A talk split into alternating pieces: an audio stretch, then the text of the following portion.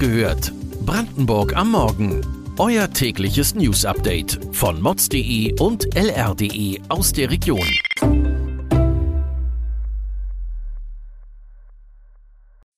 Guten Morgen an diesem 21. Oktober.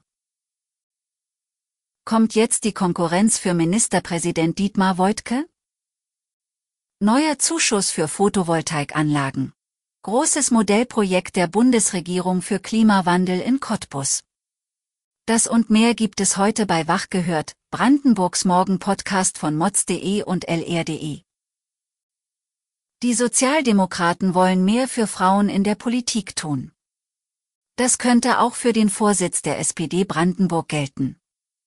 Vor einem Jahr gab es bei der SPD Brandenburg schon einmal einen Versuch, eine Doppelspitze zu etablieren. Der damalige Schatzmeister Harald Senf fand mit seinem Antrag jedoch nicht die entsprechende Unterstützung. Das könnte sich jetzt ändern. Ende November dieses Jahres treffen sich die Delegierten in Cottbus zum nächsten Parteitag. Dort steht ein entsprechender Antrag auf dem Programm. Der sieht vor, dass künftig die Partei eine Doppelspitze zu wählen hat. Die gelebte Gleichberechtigung solle sich auch in der Besetzung der Parteiführung widerspiegeln, heißt es in der Begründung des Antrages. Sollte der Antrag durchgehen, muss eine Frau neben Dietmar Woidke für die Parteispitze gewählt werden. Eine Kandidatin dafür ist die brandenburgische Finanzministerin Katrin Lange. Eine Solaranlage auf dem Dach, um in unsicheren Zeiten unabhängig zu sein, davon träumen viele Hauseigentümer in Brandenburg. Doch viele schrecken vor den hohen Kosten zurück. Das Land Brandenburg stellt jetzt dafür zusätzliche Zuschüsse bereit.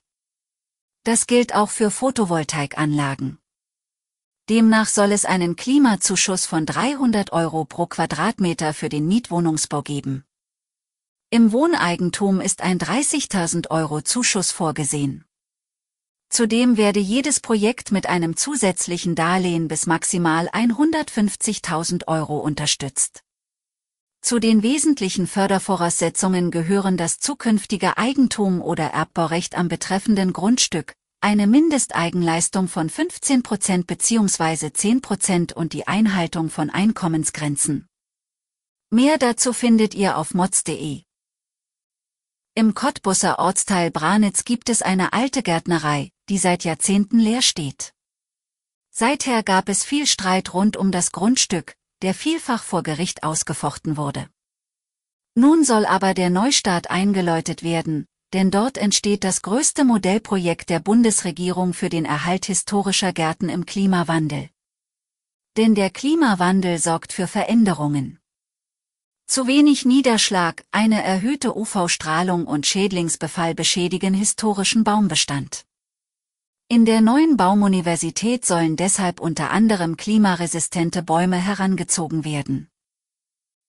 Es ist ein Trend, der Tierhaltern große Sorgen bereitet. Die Zahl der Angriffe von Wölfen auf Nutztiere im Landkreis Spree-Neiße ist in diesem Jahr regelrecht explodiert. Verena Harms kennt die Sorgen. Die Zahlen, die die Wolfsbeauftragte im Landesamt für Umwelt für dieses Jahr jetzt präsentiert hat, dürften viele Tierhalter noch zusätzlich beunruhigen. So hat es in diesem Jahr bis zum Ende des dritten Quartals schon 50 bestätigte Übergriffe von Wölfen auf Nutztiere im Landkreis Spree-Neiße gegeben. Das sind so viele wie noch nie. Auch die Zahl der betroffenen Nutztiere ist explodiert. 149 sind es bis Ende September gewesen und damit fast doppelt so viele wie im Jahr 2021. Eine wirkliche Erklärung haben wir dafür noch nicht, muss die Wolfsbeauftragte eingestehen.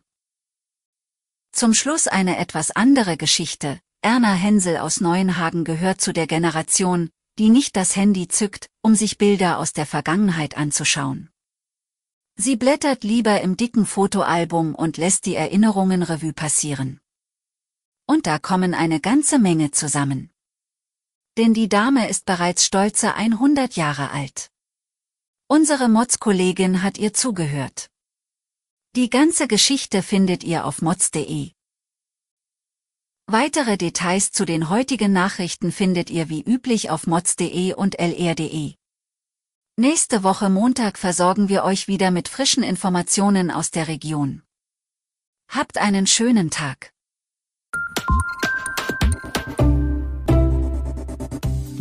Wach gehört. Brandenburg am Morgen ist eine Produktion von mods.de und lr.de. Wir freuen uns auf euer Feedback per Mail an wachgehört.mods.de. Ihr findet uns auf allen bekannten Podcast-Plattformen. Abonniert uns für euer tägliches News-Update.